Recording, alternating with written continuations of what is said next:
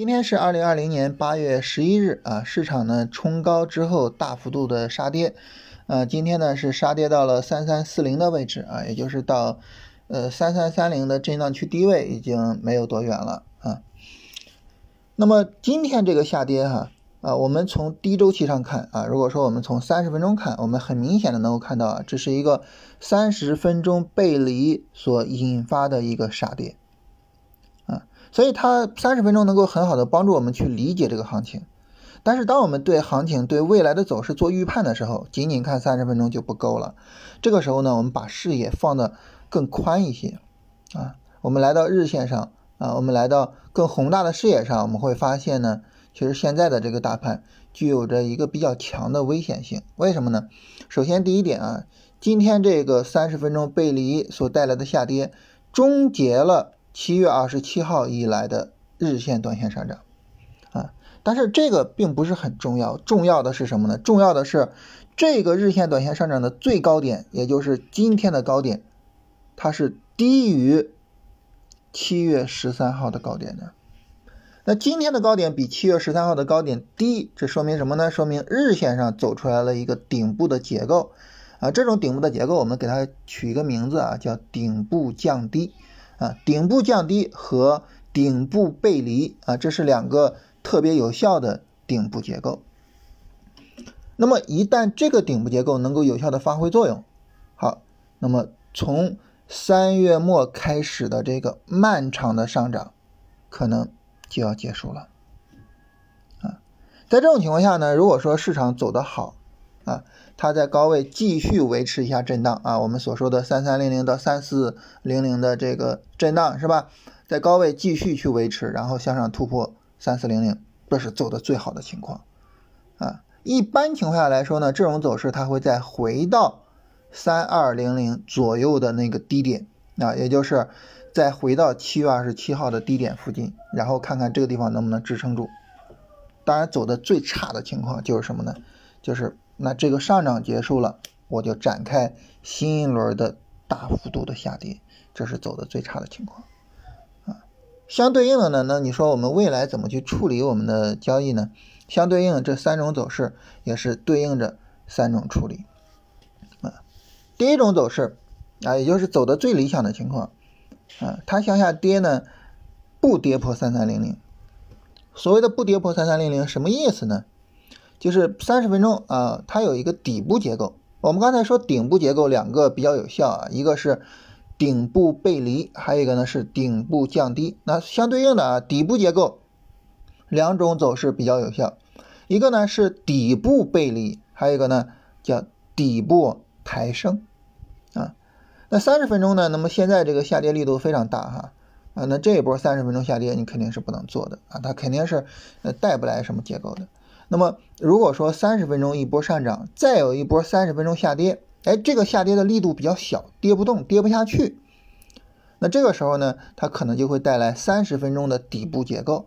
如果三十分钟走出底部结构，同时啊，上证指数呢又能够维持在三三零零的上方，那这个时候呢，我们就叫它能够站住三三零零了啊。那这种情况下呢，我们就可以去买啊。当然了，大家说。这个结构我我不太会辨认，没关系啊，因为我们每天都跟大家聊一聊行情，到时候市场走出来这种走势啊，我会跟大家说，你看，哎，这走势就是三十分钟的底部抬升啊，或者是底背离了啊，它站稳了啊，到时候我们可以去去跟大家讨论一下。当然，如如果说大家觉得那我想要更安全的去进行处理的话，也可以什么呢？也可以还是跟昨天的条件一样，向上突破三四零零。今天上午的时候，其实，呃，大盘来讲走的还可以啊，大盘来讲走的还可以，向上突破了三四零零，所以我一直等着今天尾盘能够站稳三四零零，然后可以买啊，但是很可惜啊，它跌了下来。那后边呢？如果说大家说我求稳啊，我我我不要这一百个点，我求稳，我就等着它站稳三四零零。那好，你就等着它拉上过三四零零，然后收盘在三四零零上方，这个时候呢，到时候去买。啊，这是第一种，呃，我们对未来的安排啊，这种呢对应于市场就是走的非常理想，然后继续维持高位震荡的情况。那如果说啊，明天市场又是一根大阴线跌破了三三零零，那这个时候呢，我们就等到什么呢？等到三二零零附近，看看市场有没有一个站稳的走势。怎么判断它有没有站稳呢？哎，刚才说了哈，三十分钟的底部结构啊，三二零零附近走出来三十分钟的底部结构，那么这个时候呢，我们就认为说它站稳了。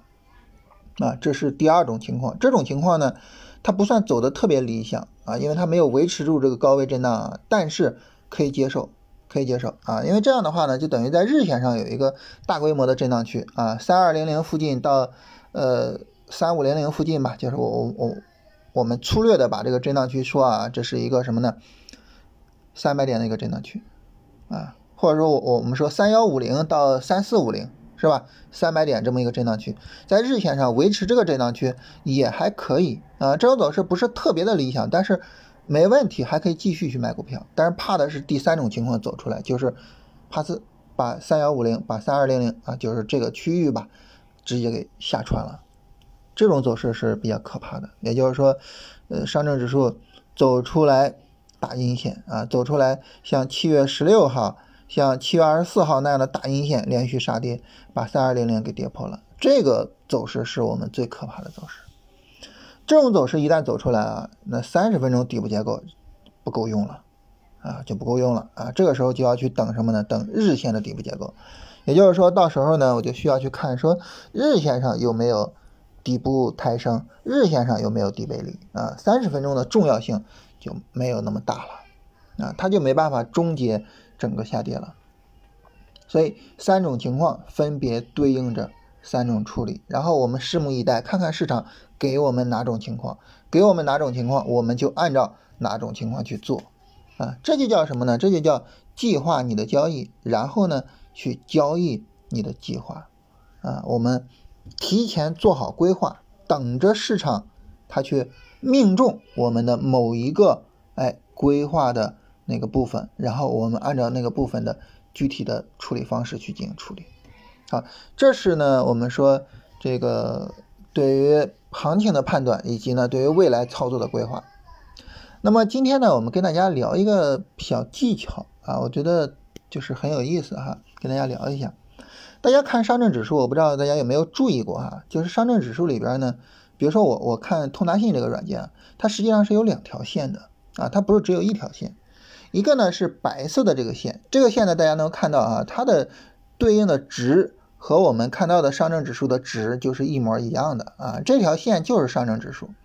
还有一个呢是黄色的线，那这个黄色的线呢，它每天都有啊，走势跟白色的线是一样的，但数值不一样啊。大家可能奇怪说这线是怎么来的呢？啊，跟大家介绍一下啊，白色的上证指数它在计算的时候呢会有权重。啊，就是根据你的流通盘大小会有权重啊。你像这个工商银行啊，是吧？中石油啊，这种股票都是非常大的股票，那么它们对于上证指数的影响呢就会比较大。那反过来呢，那些小股票对上证指数的影响就相对小一些啊。所以呢，我们经常讲说上证指数呢，它实际上是一个被上证五零、被那些权重股、大盘股所绑架的啊一个指数啊。但是谁没有被它绑架呢？那个黄色的线没有被它绑架，啊，黄色的这条线呢，它是一个平均计算的上证指数，啊，就是什么呢？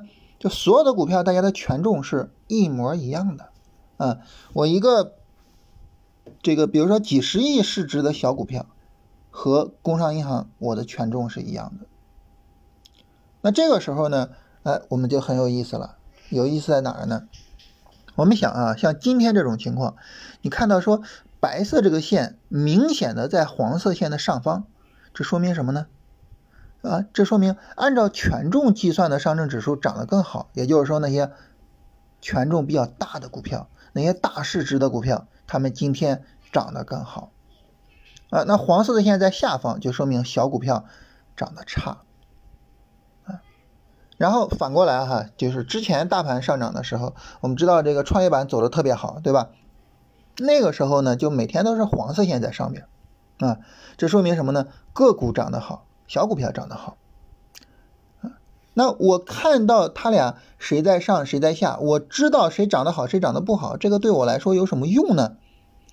它的用处呢有两个，第一个呢，它告诉我们我们选股的大方向；第二个呢，它告诉我们市场上涨的稳定性和它的持续性啊。首先我们来聊第一个啊，就是选股的大方向。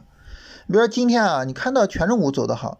这个时候呢，你说，哎，大盘也站上三四零零了，是吧？然后呢，临收盘的时候，它如果站稳，我要去买。这个时候呢，我就有几个小时的时间去选股。那选股，你想，你你是选什么银行啊、地产啊，是吧？像保险啊，啊，还有呢，像消费，是吧？呃，像医疗，对吧？